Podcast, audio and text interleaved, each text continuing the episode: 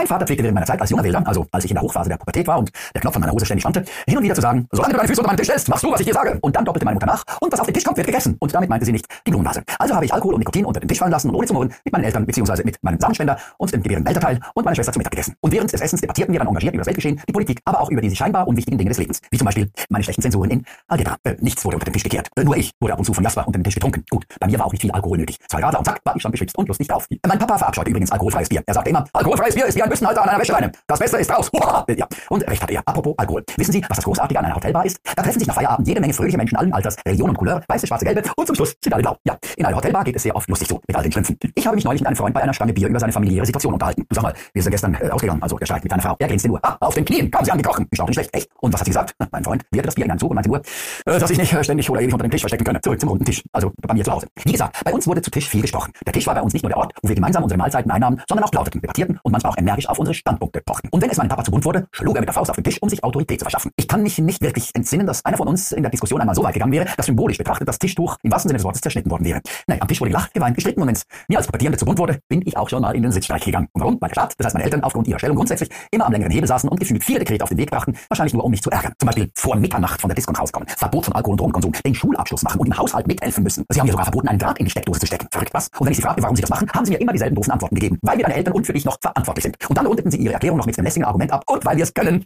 Ich fühlte mich damals nur noch als Befehlsempfänger par excellence. Und so ging es Tag ein und Tag aus. Mach den Abwasch, bring den Mülleimer nach unten, nimm den Hamster aus dem Backofen oder es wäre wieder mal an der Zeit, dass du dein Zimmer aufräumst. Und manchmal wurde ich sogar zum Einkaufen verdonnert. Mann, dachte ich mir, die machen ja voll auf Kinderarbeit und Sklaverei. Und wenn ich mich weigerte, meine Diktatoren Folge zu leisten, ah, dann zack, drohten sie mir mit Ausgangssperre. Das ist ja voll Nötigung, dachte ich mir. Natürlich meinten sie es nur gut. Und sie hatten bestimmt auch ihre Gründe. So wie das so ein Staat. Ich meine, die Eltern es im Allgemeinen eben so haben. Und wie gesagt, äh, als ich, ich war gerade mal 15 Jahre alt, in der Tagesschau gesehen habe, wie Prostituierte, ich meine, Prostat also meine Protestler, die zu einem Streik aufgerufen hatte, von Polizisten weggetragen wurden, war für mich sofort klar, dass ich auf die Repression meiner Regierung, also meines Amtsspenders und der lehrenden äh, Person, äh, in ähnlicher Manier reagieren müsste. Also habe ich mich, wenn ich mich von meinen Erzeugern wieder einmal genötigt, erpresst oder gezwungen fühlte, Dinge zu tun, die mir absolut gegen den Strich gingen, im Schneidersitz auf die Schwelle meines Kinderzimmers gesetzt und gestreikt.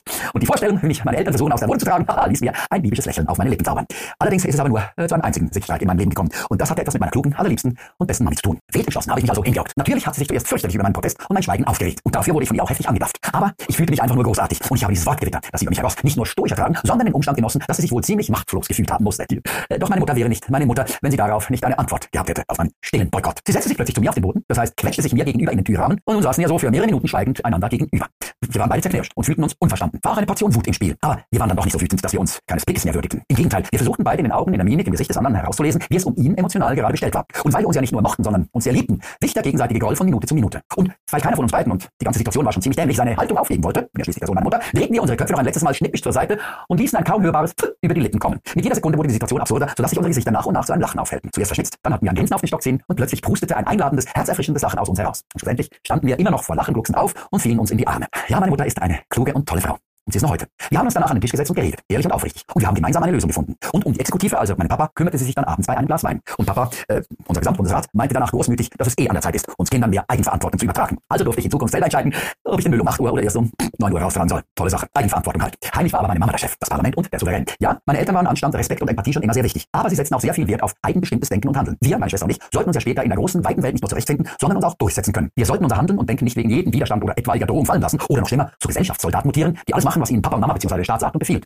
Deshalb wird der Befehlsempfänger wahrscheinlich auch als scharf tituliert. Kein Wunder. Meine, wer sich zweimal in den Oberarm spritzen lässt, nur weil er dafür zur Belohnung eine Bratwurst oder ein Stück Kuchen bekommt, ist meiner Meinung nach ziemlich einfach gestrickt und tatsächlich ein Lamm, das man mit was auch immer zur Schlachtbank locken kann. Wer es wegen des Zertifikats und der damit verbundenen, scheinbar zurückgewonnenen Freiheit macht, okay, kann ich irgendwie verstehen. Aber was gar nicht geht, wenn Menschen aufgrund ihrer Impfentscheidung ausgegrenzt, angespuckt oder zu Idioten erklärt werden. Das geht nun gar nicht. Und das gilt für beide Seiten. Meine Frage lautet nur, äh, wie lange wollen die Mächtigen dieses Spiel eigentlich noch weiterführen? Das Spiel mit dem zertifizierten Menschen. So wie ich das verstehe, bekommt man ja nicht die Freiheit zurück, sondern nur für eine Laufzeit von einem Jahr ein paar Privilegien garantiert. Und danach fängt alles wieder von neuem an, oder nicht? Naja, schade, dass der Staat nicht meine Mama ist und mit mir manchmal gemeinsam zwischen der Zimmertür in den Sitzstreich geht. Okay, das wäre bei 8,6 Millionen Menschen bestimmt ziemlich eng. Aber wir würden nach einer Weile sicher herzlich lachen und zum Schluss kommen, dass Eigenverantwortung, Vertrauen, Respekt, Verständnis, Akzeptanz, Wertschätzung und Mitgefühl richtig tolle Wegbegleiter sind. Das hat man schon Gandhi gesagt oder so. Und diese Prinzipien sind für mich die Säulen einer funktionierenden Demokratie. Nun gut, wenn ein Teil der Politik und der Mehrheit der Gesellschaft der Meinung sind, auf uns, die nicht stillschweigende Mehrheit, zu verzichten, dann rufe ich definitiv zum Sitzstreit auf. Und ihr könnt auch gerne eure Sitzkissen mitbringen. Frei nach Motto, wegen Krankheit geschlossen. Naja, ich bin dann mal weg. Tschüss.